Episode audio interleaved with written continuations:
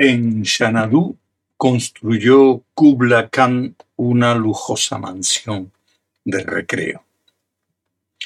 Era evidente que el lector pertenecía a la escuela de pensamiento cuya teoría mantiene que la seriedad o grandeza de un poema se comunicaba mejor leyéndolo con voz de estúpido.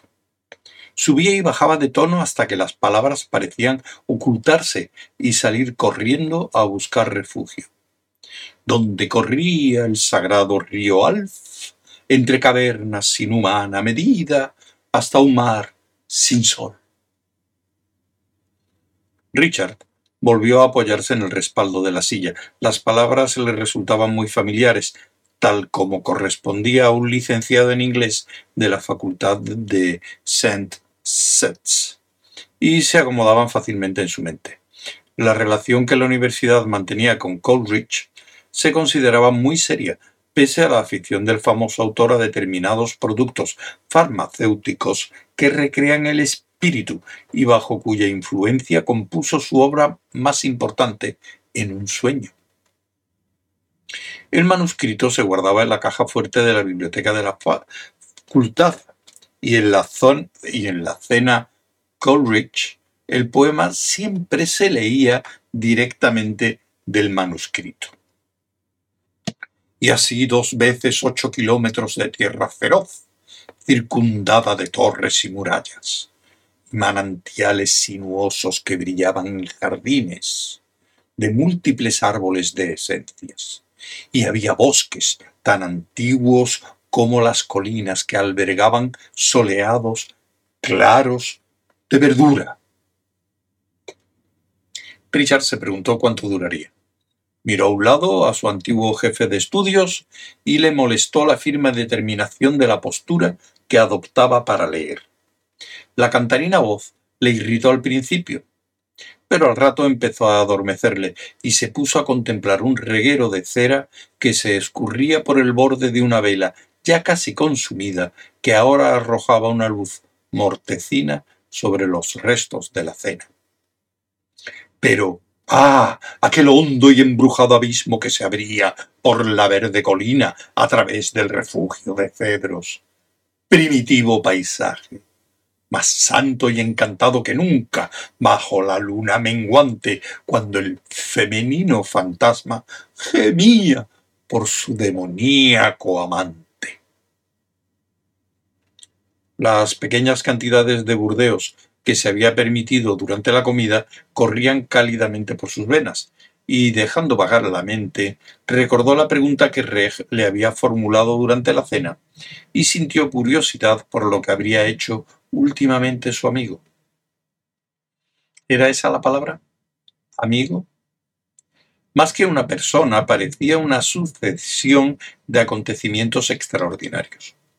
La idea de que Dirk tuviese amigos más parecía remitirse a una serie de conceptos mal encadenados, como pensar que la crisis de Suez iba a estallar de nuevo por un panecilio. Slav Sieli, popularmente conocido como Dirk, aunque la palabra popular, otra vez, no parecía adecuada. Famoso, desde luego. Solicitado, interminablemente comentado, cierto, pero popular. Solo en el sentido en que puede serlo un grave accidente en la autopista.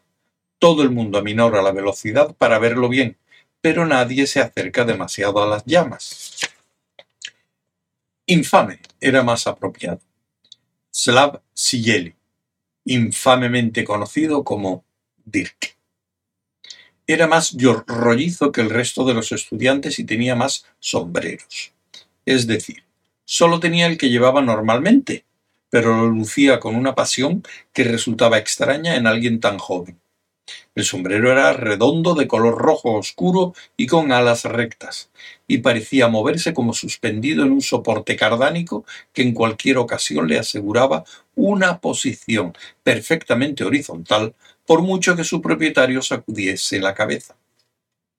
Como sombrero resultaba notable, aunque como ornamento personal no acababa de convencer. Habría sido una prenda fina y elegante, bien proporcionada y favorecedora si el dueño hubiese sido una lamparilla de mesilla de noche, pero no otra cosa. La gente gravitaba a su alrededor atraída por las historias que se negaba a contar de sí mismo, aun cuando nunca estuvo claro que el origen de tales historias no fuese su postura de negarse a contarlas.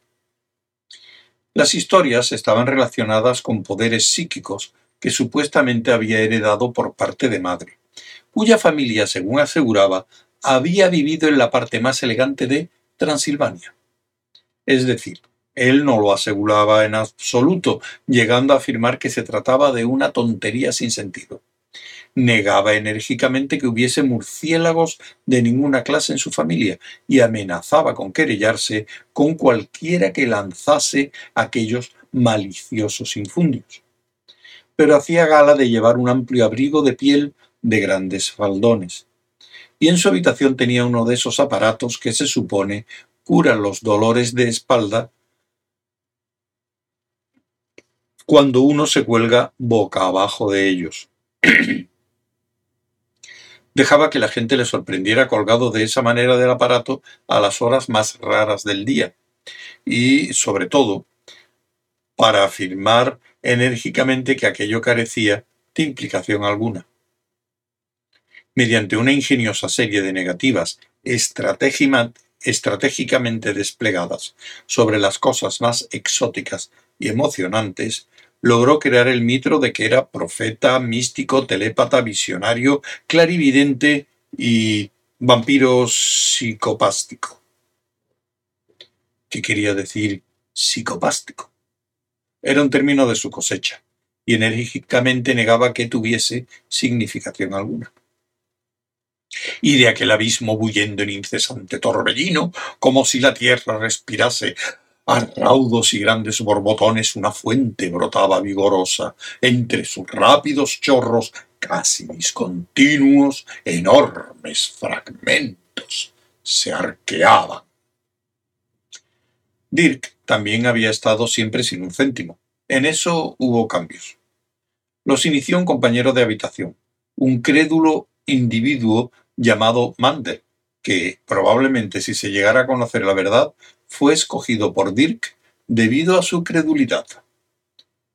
Steve Mander observó que cuando Dirk se acostaba borracho, hablaba en sueños.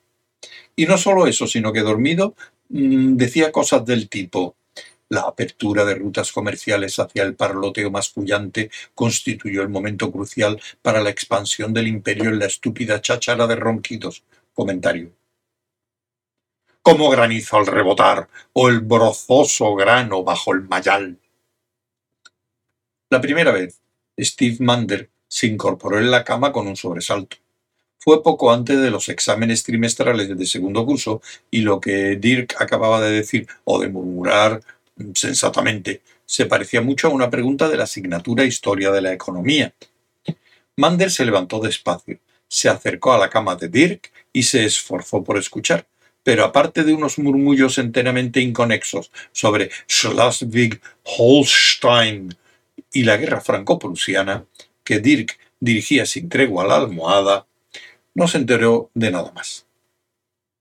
Sin embargo, la noticia se extendió con calma y discreción, como un reguero de pólvora.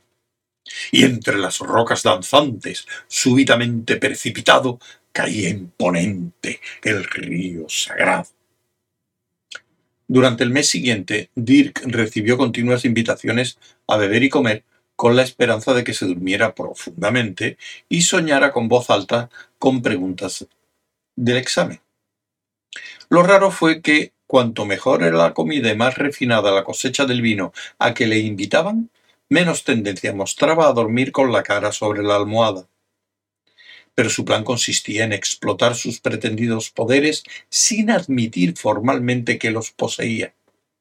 En realidad, a las historias sobre sus supuestas aptitudes solía reaccionar con franca incredulidad y aún con cierta hostilidad. Serpenteando ocho kilómetros entre bosques y valles, con intrincado movimiento, el río sagrado va entre cavernas sin humana medida, se huye fragoroso en un mar sin vida, y en medio del tumulto cubla oye de lejos ancestrales voces que gritan guerreras profecías. Dirk, Dirk también era, aunque lo negaba, clariaudiente. A veces, en sueño, tatareaba melodías que dos semanas después se convertían en números uno, lo que en realidad no resultaba muy difícil de organizar. De hecho, siempre llevaba a cabo el mínimo de investigaciones posibles para apoyar tales mitos. Era perezoso y, en el fondo, lo que hacía era fomentar el crédulo entusiasmo de la gente para que le hiciesen trabajos.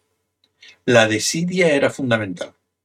Si sus supuestas proezas paranormales se hubiesen explicado de manera detallada y precisa, la gente habría sospechado y buscado otros razonamientos. Por otro lado, cuanto más imprecisas y ambiguas eran sus predicciones, más firme se hacía la credulidad de la gente. Dirk nunca dio mucha importancia a tal situación, al menos no parecía dársela.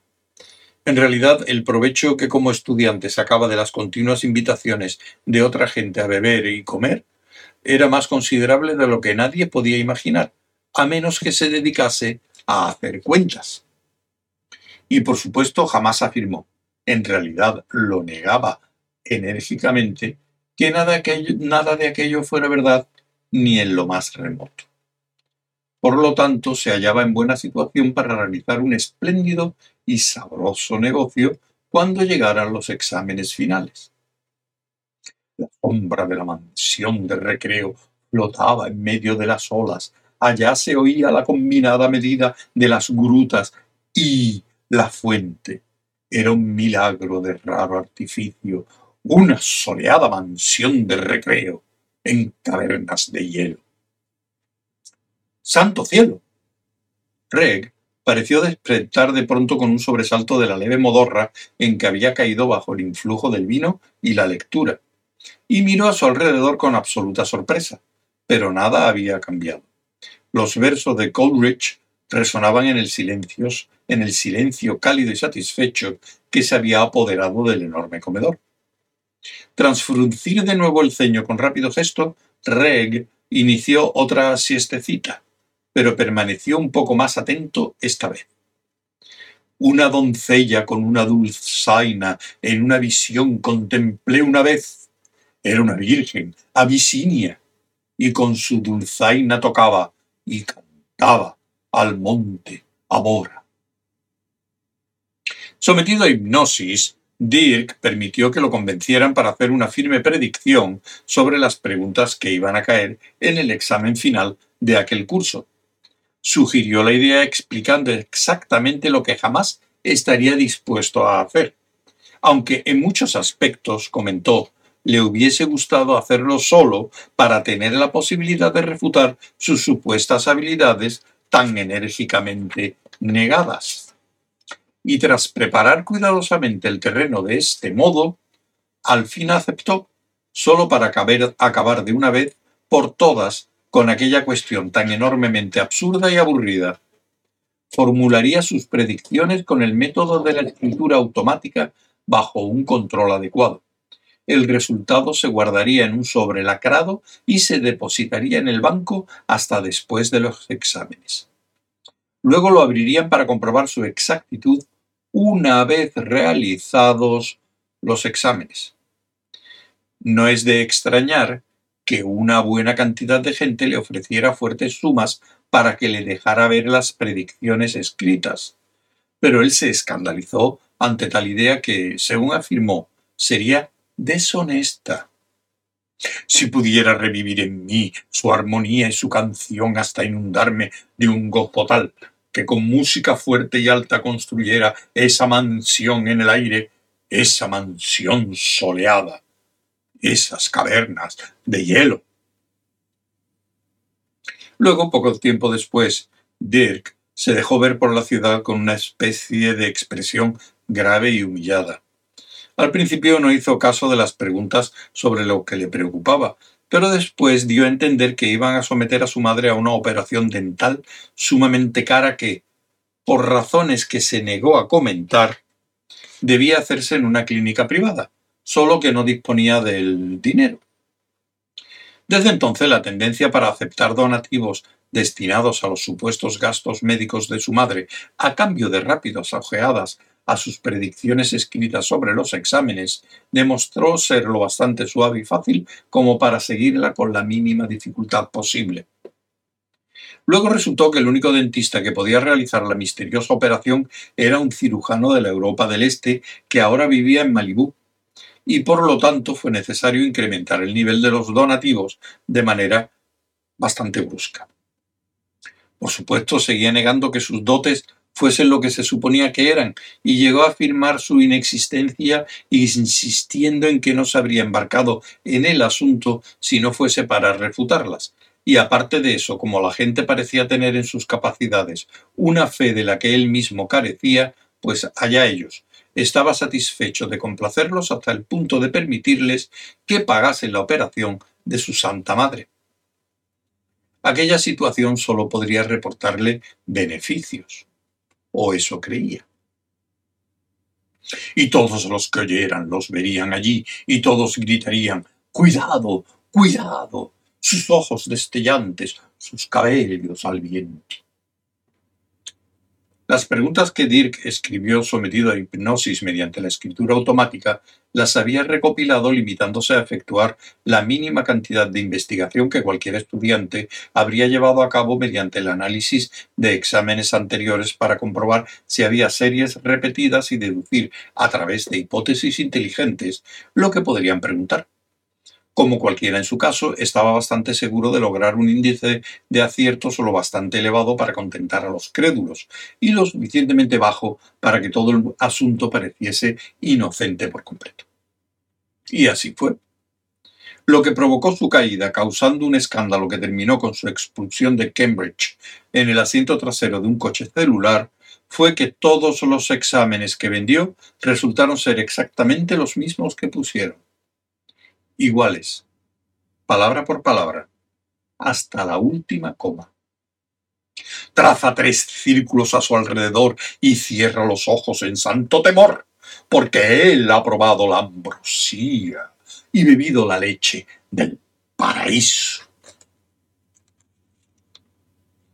Y aparte de una lluvia de artículos aparecidos en periódicos sensacionalistas en los que le denunciaban por farsante, eso fue lo que proclamó a bombo y platillo su autenticidad.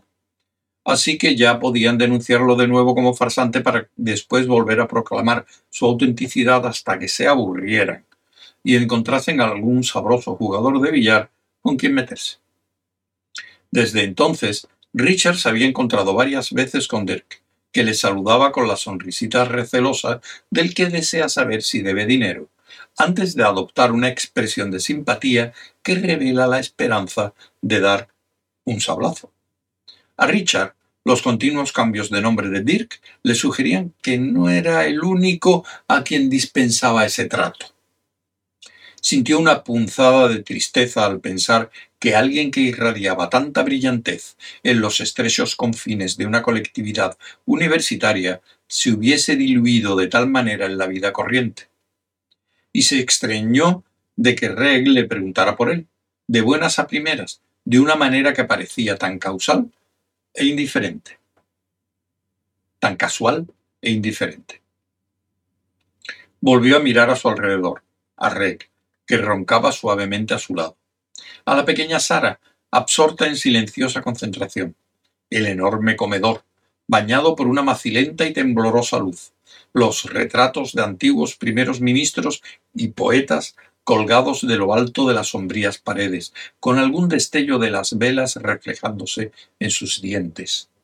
Al jefe de estudios de inglés que, en pie, leía con voz de recitar poesía. El libro de Kubla Khan que el jefe de estudios de inglés tenía en las manos. Y por último, subrepticiamente, el reloj. Volvió a retreparse en la silla. La voz proseguía con la lectura de la segunda parte del poema, enteramente desconocida.